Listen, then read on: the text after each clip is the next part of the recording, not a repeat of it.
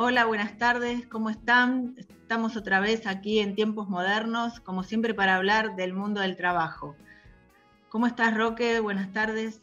Buenas tardes, ¿cómo andan compañeros? Aquí estamos eh, ante alguna novedad que va surgiendo en la jornada, así que Sergio. ¿Qué tal, Roque? ¿Qué tal, Mercedes? Hola, buenas tardes, Sergio, ¿cómo estás? Bueno, sí, eh, comencemos hablando de las novedades del mundo del trabajo, lo que ha acontecido en estos días. Bueno, una de las novedades sería en la semana que UTE y ADEMIS realizan medidas de lucha en rechazo de la vuelta a la presencialidad plena en la ciudad de Buenos Aires, ¿no? Y este, eh, otro de los inconvenientes es que el gobierno porteño, este, en contra de las medidas sindicales, eh, les ha descontado los días de, de, paro a los docentes porteños y ha llegado a descuentos de hasta 60 mil pesos, cuestión que es un disparate, ¿no? Eh, la justicia se ha pronunciado acerca de esto y ha dicho que no, que no se, que se, que se eh, termine con esa medida arbitraria de, de descuento, pero sin embargo este, se mantiene en su postura. Esto realmente tiene muy preocupado a los este, docentes porteños, ¿no? Bueno, como siempre se maneja el gobierno de la ciudad en la nomia, no respetando ni las medidas sanitarias ni los fallos judiciales eh, y bueno, compelen a los trabajadores de la educación a arriesgar a su salud porque es un descuento de 60 mil pesos en un sueldo que no es para nada abultado, es imposible de sostener. Y bueno, hablando del regreso a la presencialidad, el Gobierno Nacional confirmó la vuelta al trabajo presencial en la órbita del Estado Nacional a partir del lunes 23 de agosto. La medida fue oficializada a través de una resolución de la Secretaría de Gestión y Empleo Público, establece el regreso de aquellos trabajadores y trabajadoras que cuenten con al menos la primera dosis de cualquiera de las vacunas del COVID, pero eh, también la, la secretaria de Empleo Público, Ana Castellani, señaló que aquellos que han optado por no inocularse deberán actuar de buena fe dirigiéndose al Departamento de Sanidad de cada organismo eh, para informarle de esta situación. Veremos cómo se va a ir desarrollando esta vuelta a la presencialidad. Por, otra parte, Mercedes, con respecto a eso, la Asociación Trabajadora del Estado, ATE, a través del secretario adjunto de la entidad, Rodolfo Aguiar, pidió no subestimar la tercera ola, ya que todavía muchas áreas no cumplen con los protocolos de COVID. O sea, que será muy difícil implementar en los tiempos fijados. Así que será muy difícil de implementar en los tiempos fijados por el gobierno, digamos. Ellos son reticentes a volver eh, prontamente justamente porque estamos ante la posibilidad de que la cepa delta empiece a circular masivamente. Entonces, somos reticentes a pactar los tiempos fijados por el gobierno. Sí, la idea es un regreso programado en burbujas, paulatino, pero sí, también desde los gremios hay una advertencia de que justo se estaría volviendo en las primeras semanas de septiembre con la amenaza de, de la cepa delta, que bueno, podría estar en, algún pico. Y por otro lado, eh, también en esta semana el, el Estado eh, Nacional reabrió las paritarias con los gremios estatales consiguieron un aumento del 5%, muy alejado de lo que se habló en un primer momento, que iba a ser un 10% más en esta reapertura. Después se habló de un 8%, pero finalmente firmaron por un 5% de aumento con una cláusula de revisión a enero del 2022, eh, no, generando bastante descontento entre los empleados públicos este, este aumento. Y bueno, creo que alguien habló de trabajo esta semana, ¿no? Eh, eh, sí, hay también habló de, trabajo y del poder adquisitivo del salario este, y de la vida que queremos, ¿no? Los trabajadores y trabajadoras. Bueno, creo que todos nos estamos ya imaginando quién es, pero nunca viene mal y es siempre un placer escucharla. Así que bueno, pasemos al audio. Hoy antes de venir acá me acordaba con Oscar.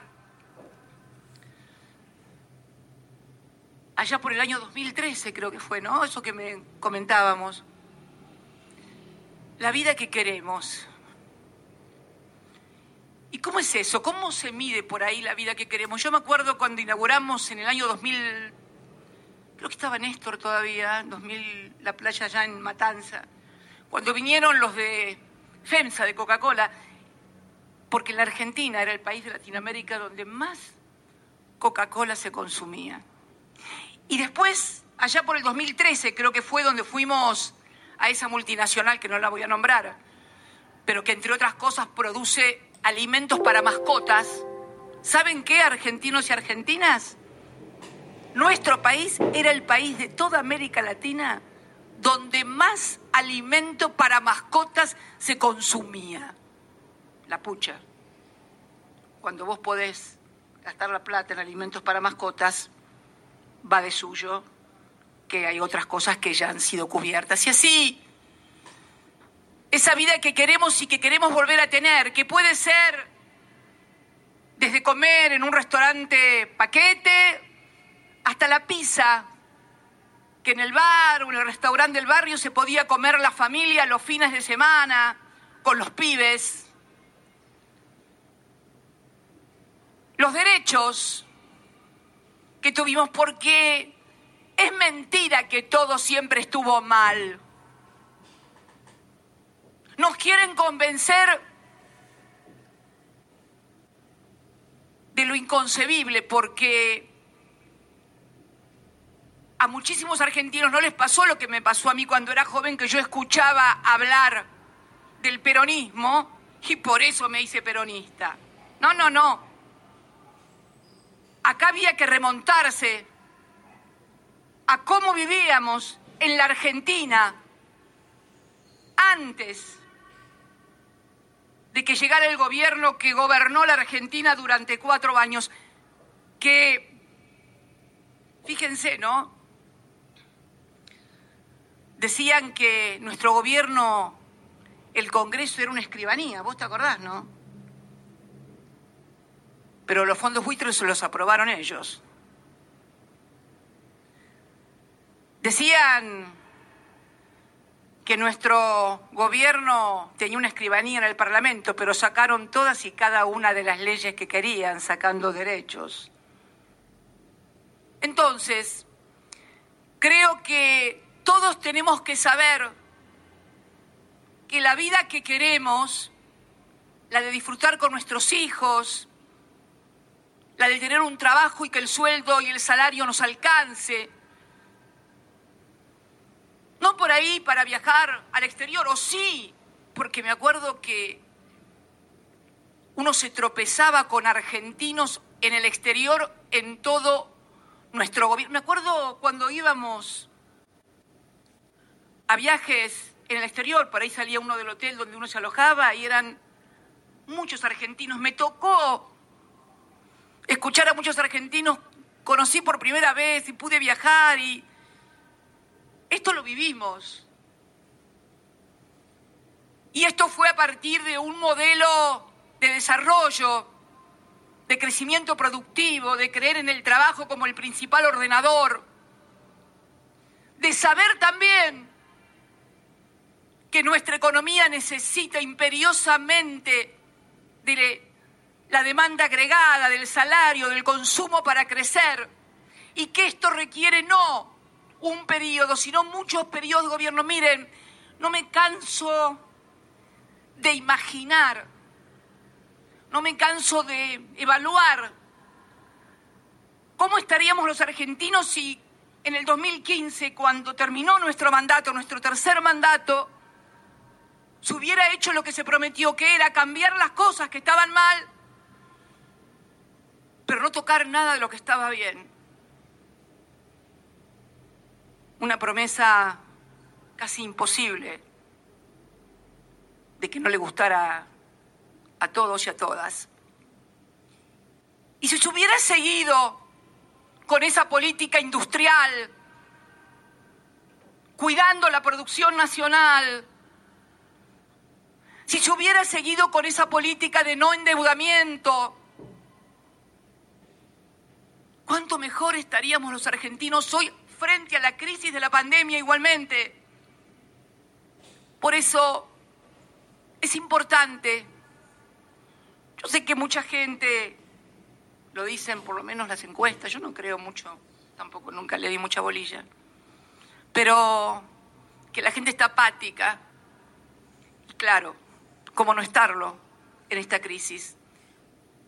Pero tienen también que saber que la vida que queremos se recupera también a través de hombres y mujeres que representen en las instituciones esa vida que queremos. Bueno, tan clara como siempre, nada que agregar. Eh, y sí, la verdad que sí, este, es, lo que, es lo que aspiran los trabajadores y trabajadoras, ¿no? Volver este, a esos tiempos, ¿no? Eh, que era, evidentemente era la vida que queremos. La vida que nos merecemos, como siempre, el trabajador merece vivir con dignidad,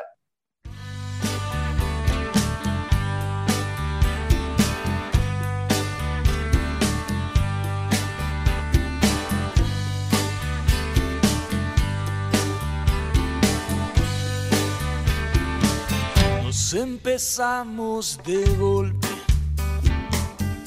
saboreamos de prepo, como salidos de un cuento de amor.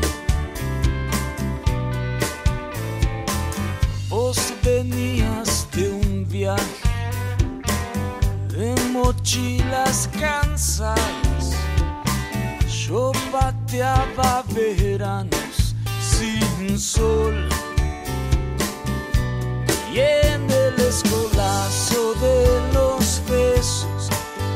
cantamos bingo y así andamos sin nada de mapas ni de candado.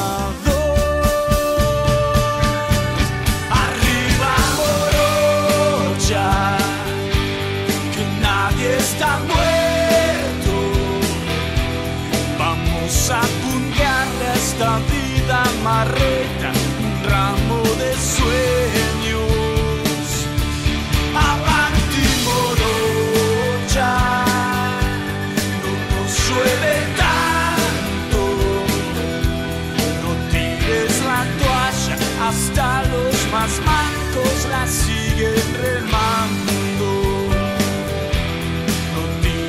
La toalla, hasta los más mancos.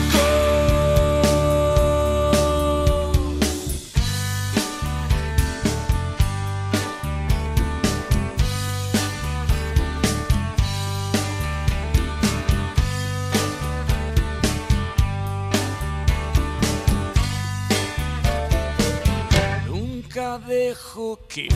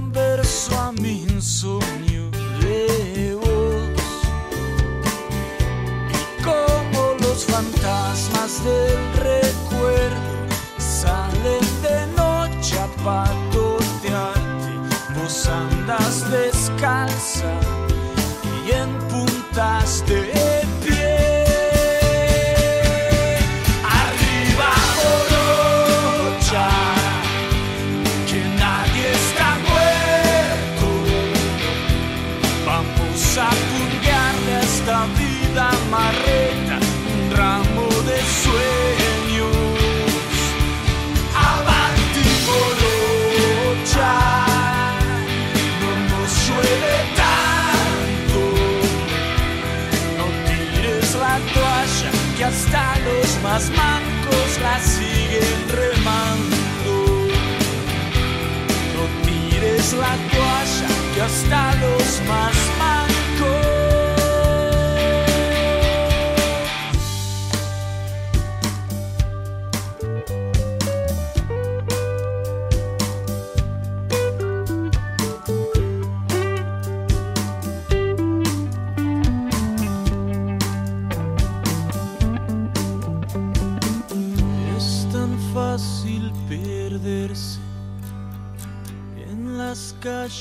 del miedo.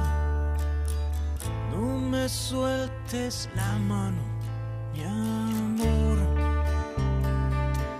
Mi casa es un desastre sin tu risa.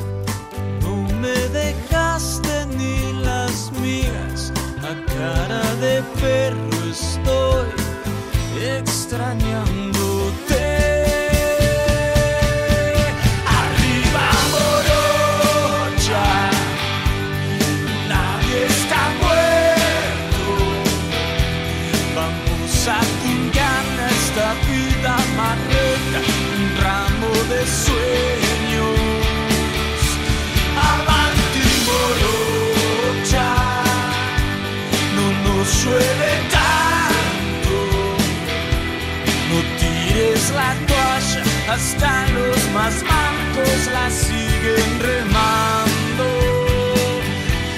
No tires la toalla, hasta los más mancos.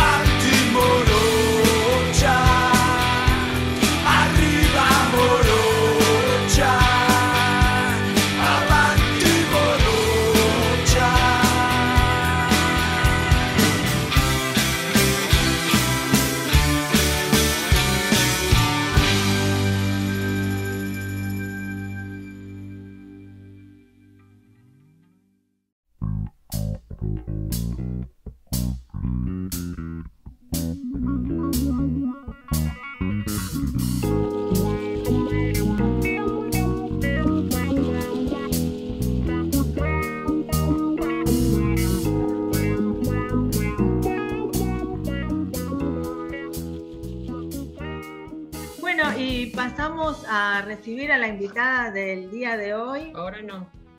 Estamos con la doctora María Taguada, que es gerente de la UDAI ANSES de Neuquén. Eh, ¿Cómo estás, María? Buenas tardes. Hola, ¿qué tal? Buenas tardes, ¿cómo están? Gracias por participar y aceptar la invitación de venir a nuestro programa Tiempos Modernos. Eh, bueno, estoy con Sergio y con Roque, que son mis compañeros de, de acá de- del equipo de Tiempos Modernos. Y mm, bueno, te convocamos con la idea que nos cuentes tu experiencia en, en ANSES con todas las políticas que están implementando y los programas que están llevando a cabo de cuidado, relacionados con los temas de cuidado, que, bueno, recientemente hemos tenido una, bueno, se lanzó un programa muy importante y queríamos que nos cuentes tu experiencia, cómo fue recibido, qué nos puedes decir. Sí, recientemente, eh, el- bueno, se implementa una medida que ya había sido anunciada hace unos días por el presidente y la directora ejecutiva de, del ANSES, que es el reconocimiento de tareas de cuidado a los fines previsionales. Eh, es decir, reconocemos años de servicio por tareas de cuidado.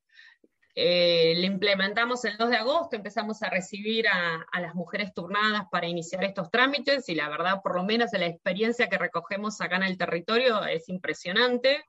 Todos Así los turnos ocupados inmediatamente y como mujer, como laburante de la seguridad social desde hace ya bastante tiempo, es una medida increíble. Después de las moratorias previsionales, creo que es, es la medida y en todo sentido, no solo por la incorporación al sistema de seguridad social de las mujeres mayores de 60, que por ahí le faltaban todavía años para, para acceder a la jubilación, sino también muy, es una medida que reivindica una de las consignas del feminismo, que es justamente reconocer el laburo que llevamos adelante la mayor parte de las mujeres hacia adentro del hogar, que está tan invisibilizado, ¿no?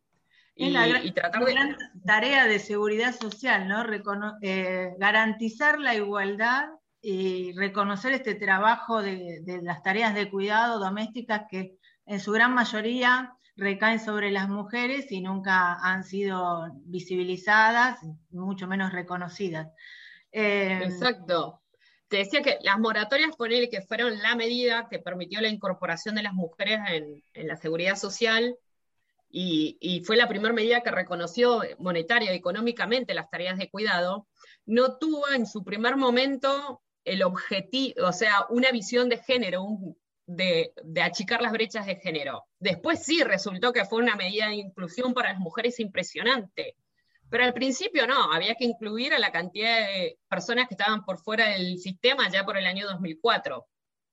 Esta sí ya tiene el objetivo, la mirada de género, es una política planteada desde ese lugar para lograr el reconocimiento de estas tareas de cuidado. Por eso me parece que más allá de, la, de la solución y lo que ve cómo impacta en cada una de las mujeres que se jubila, la idea que hay por atrás de esto me parece que es increíble. Está o sea, después con la creación del Ministerio de Mujeres, Géneros y Diversidad y un, montón de otras políticas que se están instrumentando, esta es increíble. La verdad que lo que significa es importantísimo. Sí, ¿no? materializa todas esas políticas que, que se vienen militando desde ese tiempo. Exactamente. Y, ah, ¿qué tal, María? Sergio habla. Este, eh, ¿Y a quiénes este, abarcaría esto? ¿Cómo, ¿Cómo sería la modalidad? Digo, para que los y las oyentes este, lo tengan más claro, digamos. En concreto, esta medida está dirigida. Eh, lo que hace es incluir a las mujeres en nuestro sistema previsional, o sea, primero está dirigida a mujeres de 60 o más años, hay que cumplir con los requisitos de nuestra ley. La ley también en el régimen general exige 30 años de servicio. Lo que se estaba viendo era que había un número importante de mujeres que tenían más de 60 años, que ya con las moratorias previsionales vigentes que nos permiten declarar años hasta el año 2003 no era suficiente para que accedan a la jubilación.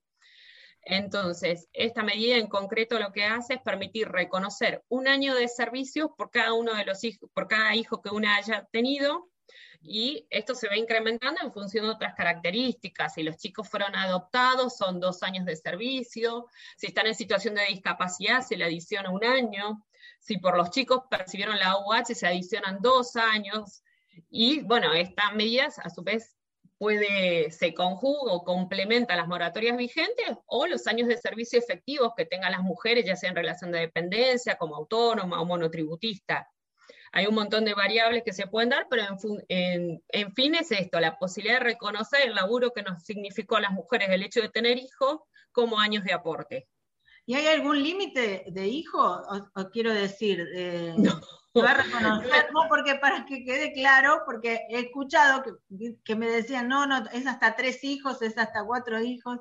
No, no, no, no hay límite de hijos, la cantidad de chicos que haya. Es más, hoy acabo de ver una señora que se jubiló con, con seis hijos, no hay límite de hijos, para nada. En ese caso serían seis años de reconocimiento en el caso que los necesiten. Si fuera así, sí. Eh, si por los chicos percibió la asignación universal, que también se puede dar y lo vi en concreto, se adicionan dos años por cada hijo, exactamente. Y esto, lo de los chicos, eh, se tomó la medida no arbitrariamente, sino en función del panorama y, lo que se ve en la práctica. las mujeres que percibieron la asignación universal, por lo general fueron mujeres todavía en peor situación que el resto de las mujeres en cuanto a la posibilidad de acceder a ayudas, viste, la imposibilidad de acceder a, un jardín de infantes pago, a un centro de cuidados infantil, y se ve en concreto, las mujeres que perciben asignación universal tienen menor cantidad de años de aporte que el resto de las mujeres. estoy pensando que puede ser que no hayan eh, trabajado, sino que no hayan tenido un empleo formal, porque he sabido que la mayor incidencia de empleo en negro, lo que se conoce comúnmente como en negro o sin registrar, eh, recae sobre las mujeres. Entonces, a la hora de jubilarse, de querer acceder al beneficio jubilatorio, nunca pueden, no reunían nunca los, los años y los requisitos que les exigía la ley. Me quedé con lo que señalaste, que a pesar de las moratorias que existen para poder regularizar la situación, eh, la, advertencia del Estado ahí atento, ¿no? Para crear una política pública de ver que, se, que no estaba alcanzando. Esto me, parece importante, de, salir, o sea, de advertirlo y enseguida reaccionar y dar, instrumentar una salida para que puedan acceder a la, jubilación. y eh, lamentablemente, no, lamentablemente, la seguridad social, eh, o sea, las brechas que tenemos en seguridad social, por las cuales el 77% de las personas que acceden a una jubilación por moratoria son mujeres, eh, son consecuencias de las brechas que existen en el ámbito del trabajo. O sea, las mujeres somos peor pagas, tenemos trayectorias muy interrumpidas laborales, eh, somos eh, trabajadoras no registradas, tenemos tasas de actividad mucho más bajas que los hombres, tasas de desempleo mucho más altas, eso sin contar el techos y paredes de cristal esa gran brecha que existe en el mundo del trabajo necesariamente se refleja en el mundo de la seguridad social. Y estas medidas tienden a reparar esas diferencias que existen, esa falta de equidad que existe en el mundo del trabajo. Bueno, es, muy importante las políticas que se están implementando, ¿no? Eh, y tengo una pregunta, María. ¿Es eh, muy difícil acceder? ¿Cómo, ¿Cómo puede acceder una persona que cuenta con la edad de 60 años ah, para, no sé, iniciar los trámites? ¿Es de manera virtual? Esto arrancó todo el 12 de agosto a nivel país. Uniformemente todas las oficinas pusimos a disposición nuestro, el recurso de nuestros trabajadores para hacer unas jornadas especiales. Estamos trabajando todas desde las 14 a las 17, bueno, todas, digo, la gran mayoría que, que tiene demanda, eh, por lo menos acá en Neuquén, vamos a estar trabajando desde 14 a 17 exclusivamente para atender la demanda de estas mujeres. Eh, durante el mes de septiembre también. El turno se saca por internet a través de la página del organismo. Es muy sencillo porque justamente pusimos una gran oferta de turnos exclusivamente para esto. Son turnos de asesoramiento, porque en realidad la mujer se acerca a nuestra oficina primero para ver de qué trata y segundo, para cargar la información y la documentación que hace a sus chicos, las partidas de nacimiento, las sentencias de adopción, los certificados de discapacidad. De una vez que está todo cargado en nuestro sistema, recién pasamos a la atención previsional propiamente dicha para ver si alcanza o no al derecho de, jubilarse. Bueno, es eh, importante que sepan entonces nuestra audiencia, eh, no solamente para la audiencia, sino que se transmita que pueden acercarse y el hecho de que los van a asesorar, porque a veces, bueno, hay, temores o la falta de información hace que uno no ejerza los derechos o no acceda a ellos. En cuestiones prácticas, el turno, es, toda la atención es con turno, obviamente por la cuestión de la pandemia y los protocolos que seguimos, pero el turno es muy fácil, es muy fácil de acceder al turno, y después que están todos muy preparados para asesorar en cuanto a lo que hace falta tener para, para poder iniciar el trámite. Y como consejitos prácticos, hay que llevar partidas originales, DNI original y, y, a su vez también la documentación que acredite si las personas trabajaron, porque también vemos muchos casos de mujeres que estuvieron laburando, que tienen sus aportes y que tienen que llevar la documentación para poder hacer la combinación que le permita llegar a los 30 años. Claro, para acreditarlo. Y algo eh, que me quedó sin consultarte es que también eh, se va a reconocer la licencia de, por maternidad que tuvieron las madres eh, que, efectivamente estuvieron trabajando en un trabajo registrado, como para tener la licencia por maternidad. exacto, la licencia por maternidad y también el periodo de excedencia a los fines jubilatorios de las mujeres, pero también a los fines de que el conviviente o quien tenga derecho a la conviviente pueda acceder a, una pensión. Esto, es importante. A veces se desconoce que esa licencia por maternidad eh, como que restaba ese plazo de, para, a la hora de jubilarse. Muchas veces se sorprendían con que ese periodo no, estaba no, no contaba. Eh, bueno, viene a reparar también este tema de la licencia del e reconocimiento de estos plazos. Y el periodo de excedencia también, son periodos que la mujer se dedica, que se los toma exclusivamente para la atención de, los chiquitos y eso tampoco se, tenía en cuenta.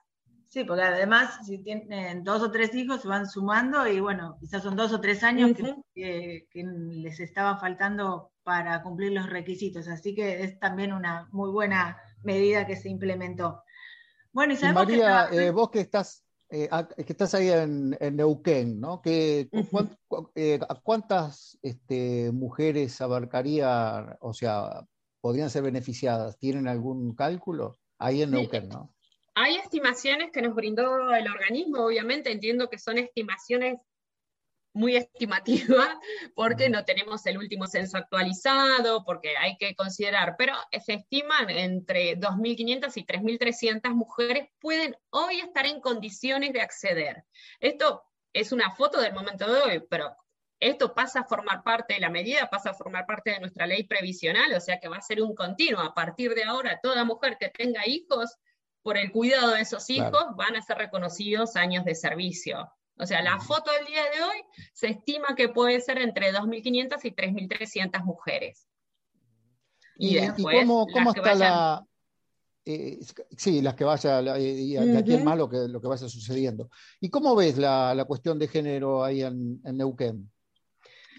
Como veo, y los indicadores eh, son un poquito peores que, que, a nivel nacional nosotros tenemos que un de las mujeres que se jubilan, un 83% lo hizo a través de una moratoria. Eh, vemos que en relación de eh, trabajadoras informadas, tenemos que somos las mujeres en la provincia de Neuquén un 60 y pico por ciento. Eh, los, sí, todos los indicadores dan un poco peor que a nivel nacional, un poquito, tampoco tanto, pero se nota que hay una diferencia, se nota que hay una diferencia.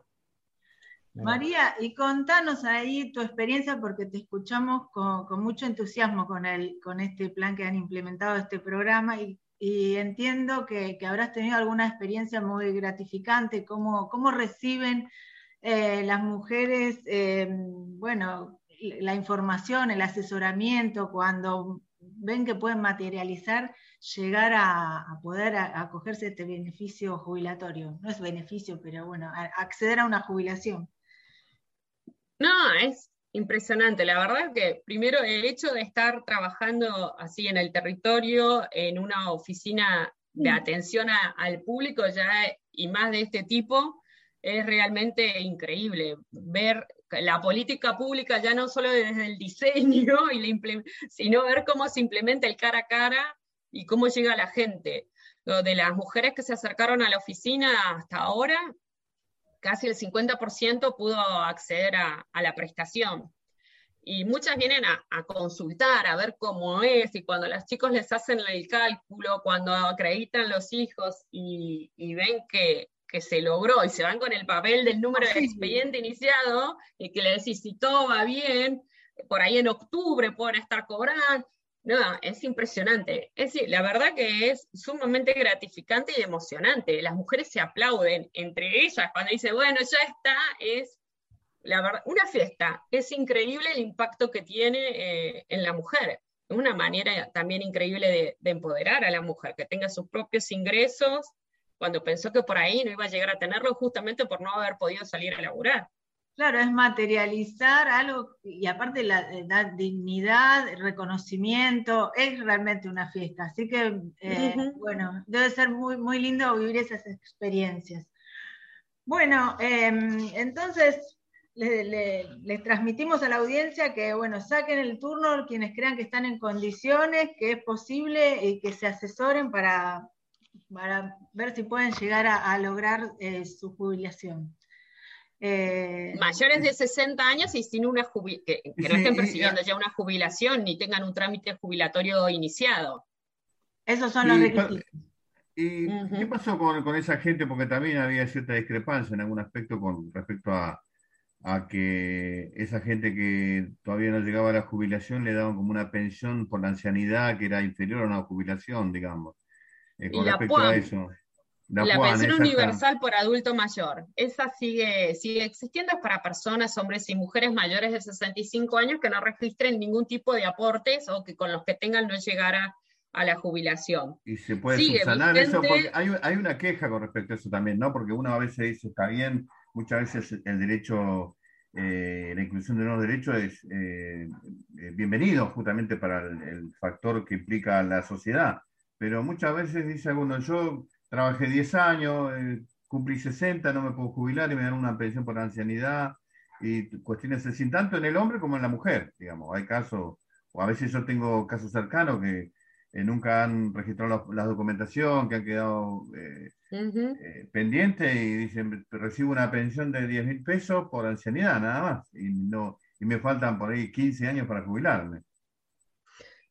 La pensión universal hoy es el 80% de una jubilación mínima. Sí, eh, la medida esa está vigente, por, eh, sigue vigente, o sea, tenemos un número importante de gente que accedido a la pensión universal. Y a diferencia de la pensión universal, esto lo que hace no es crear una prestación diferenciada, es incorporar a las mujeres en el régimen general. O sea, no es algo en menos.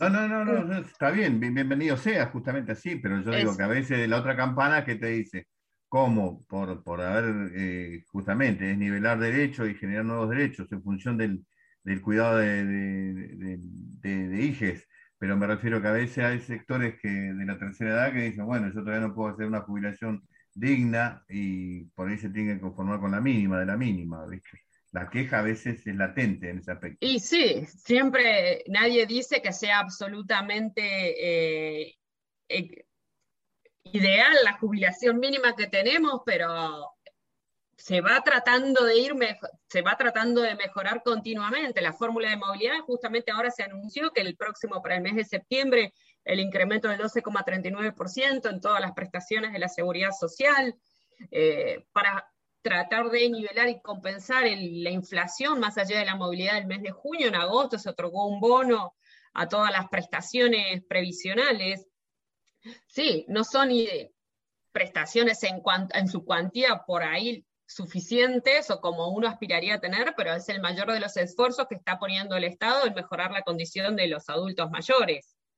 Se va avanzando y se va reconociendo los derechos, porque en este caso lo que estamos viendo es que se está visualizando un trabajo que no era reconocido y que eh, la sociedad se beneficiaba de ello. Eso es lo que hay que empezar a, ver. Es un trabajo negro, como digamos, el cuidado otorga, genera el, el, 16% del Producto, bruto Interno, pero no, está visibilizado, no se visibiliza, entonces siempre en, un mundo, en una sociedad patriarcal era como que la teoría de cuidado estaba a cargo de la mujer, se enfermaban los padres, quedaba a cargo de una hermana eh, o, la hija, todo se visualizaba de esa forma. Esto obviamente que la seguridad social implica generar más derechos y bienvenido sea, nosotros aplaudimos justamente eh, comparativamente con otros sectores que ellos, que el establishment denominan el primer mundo, ¿no? Como decimos en el primer mundo, comparativamente en, el primer mundo, en otros lados, eh, no tienen lo que tenemos por ahí en nuestro país, el acceso a la seguridad social. No, nosotros tenemos un nivel de cobertura en seguridad social impresionante.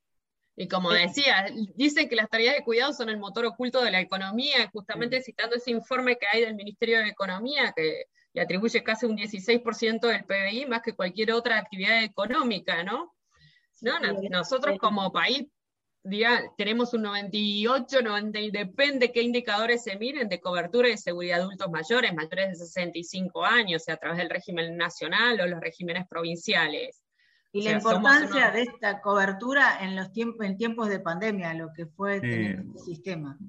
o sea, tener esa esa red de seguridad social instalada, o sea, tenemos una experiencia y una historia en seguridad social que la pueden contar pocos países del mundo. Y esa misma base de contención que teníamos fue la que sirvió para adoptar todas las medidas que se tomaron en la pandemia. Justamente, a veces, justamente, sabes, el, el, el, establishment, ¿viste? El, el, periodismo de guerra, como le denomina, te hablan de los modelos chilenos, de los modelos el colombiano, de los, modelos, pero Latinoamérica en sí misma está, o sea, somos, digamos, eh, una luz en Latinoamérica con respecto a la seguridad social. Y eso hay que ponderarlo, porque creo que eh, tiene que ser un, motor de, unidad constante en la sociedad en función de, eh, de nivelar las cuestiones que hagan a, que haya una equiparación de derechos, digamos. Sí, no solo en Latinoamérica, medidas como la asignación universal por hijo es reconocida a nivel mundial, el, cómo se equipara a los chicos o a los hijos de trabajadores formales con trabajadores informales, cómo se logró la cobertura de la cantidad de chicos que tenemos incorporados al sistema sin ningún de discriminación, sean hijos de padres formales o hijos de padres trabajadores de informalidad. En ese aspecto, Biden iba a otorgar, eran, creo que era 300 dólares por niños hasta 6 años, no, no, hace mucho, entonces esto también, digamos, es que pareciera que toman el modelo de seguridad social argentino, digamos, en ese aspecto, ¿no? Cuando uno ve, y escucha que Norteamérica que toma esas cosas que parecían que están copiadas.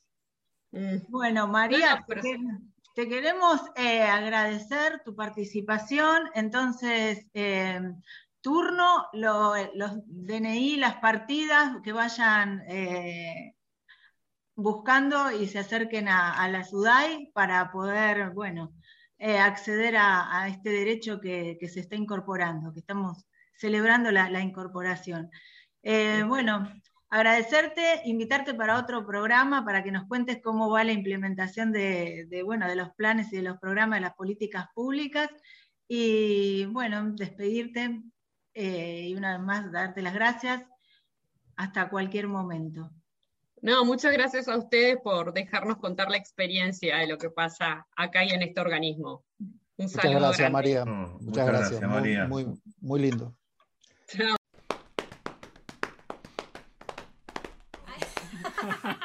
Buenísimo. Probamos en play.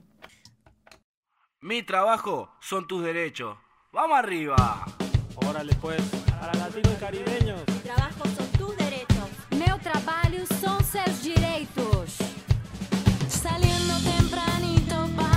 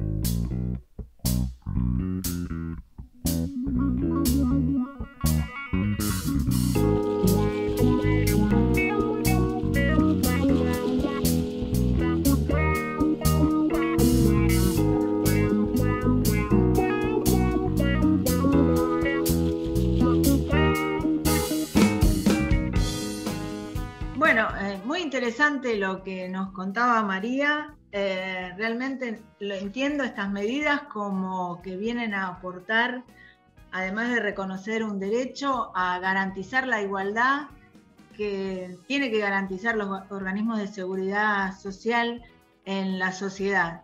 Eh, las mujeres realmente eh, se encuentran en una situación de desventaja en el mundo laboral.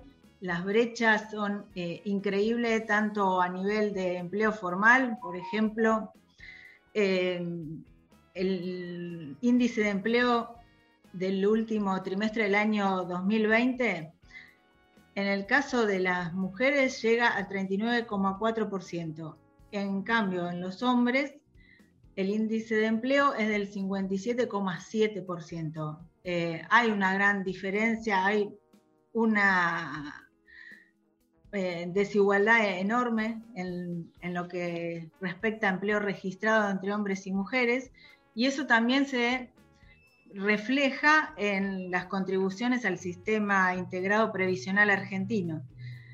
Y a su vez, esta brecha se incrementa a medida que eh, hombres y mujeres tienen mayor edad. Por ejemplo, en personas de 40 años se corrobora una brecha del 24% en cuanto a los, los aportes y contribuciones patronales en el sistema CIPA.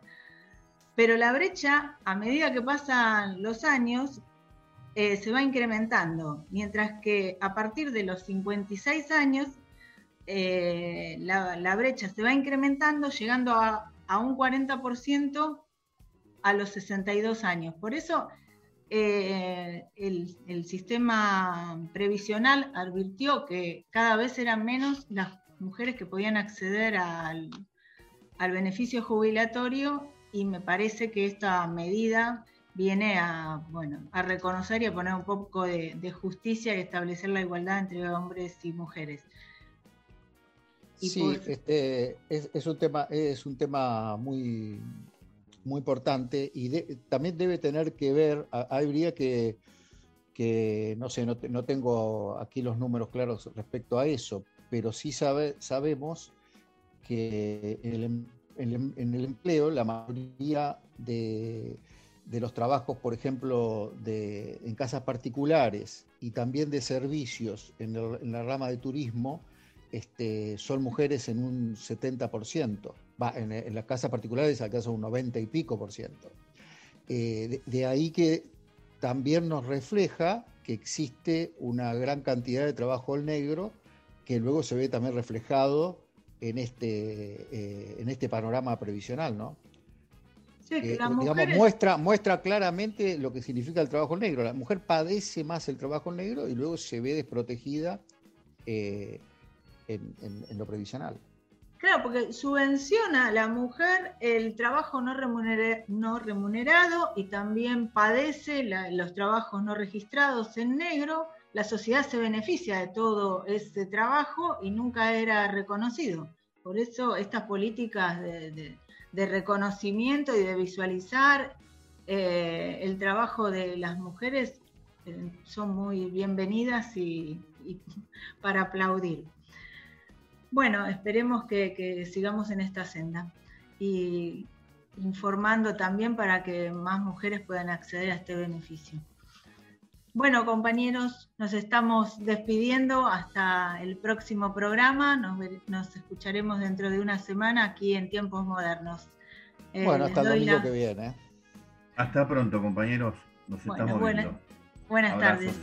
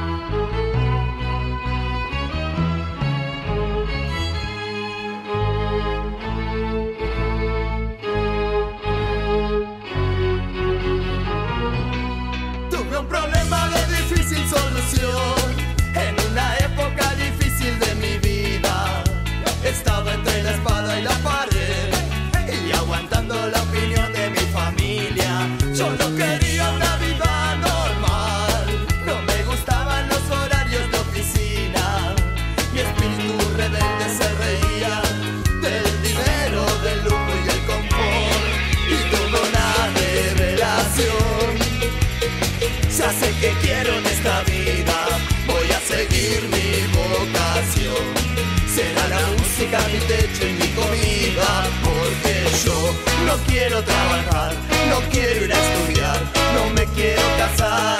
Quiero tocar la guitarra todo el día y que la gente se enamore de mi voz. Porque yo no quiero trabajar, no quiero ir a estudiar, no me quiero casar. Y en la cabeza tenía la voz de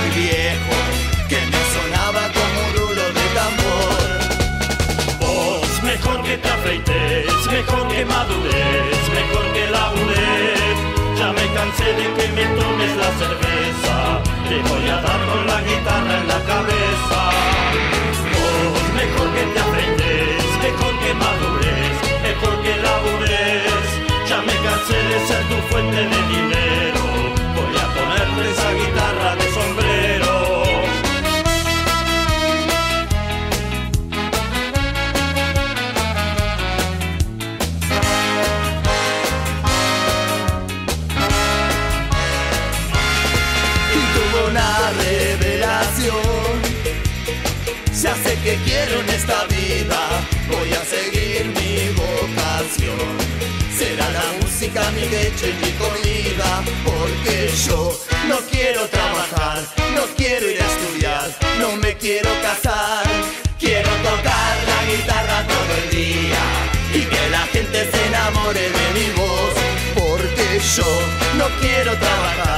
no quiero ir a estudiar, no me quiero casar. Y en la cabeza tenía la voz de mi viejo, que me sonaba como un rulo de tambor. Vos mejor que te afeites, mejor que madures, mejor que labures. Ya me cansé de que me tomes la cerveza, te voy a dar con la guitarra en la cabeza. Vos mejor que te afeites, mejor que madures, mejor que labures cansé de ser tu fuente de dinero. Voy a ponerte esa guitarra de sombrero.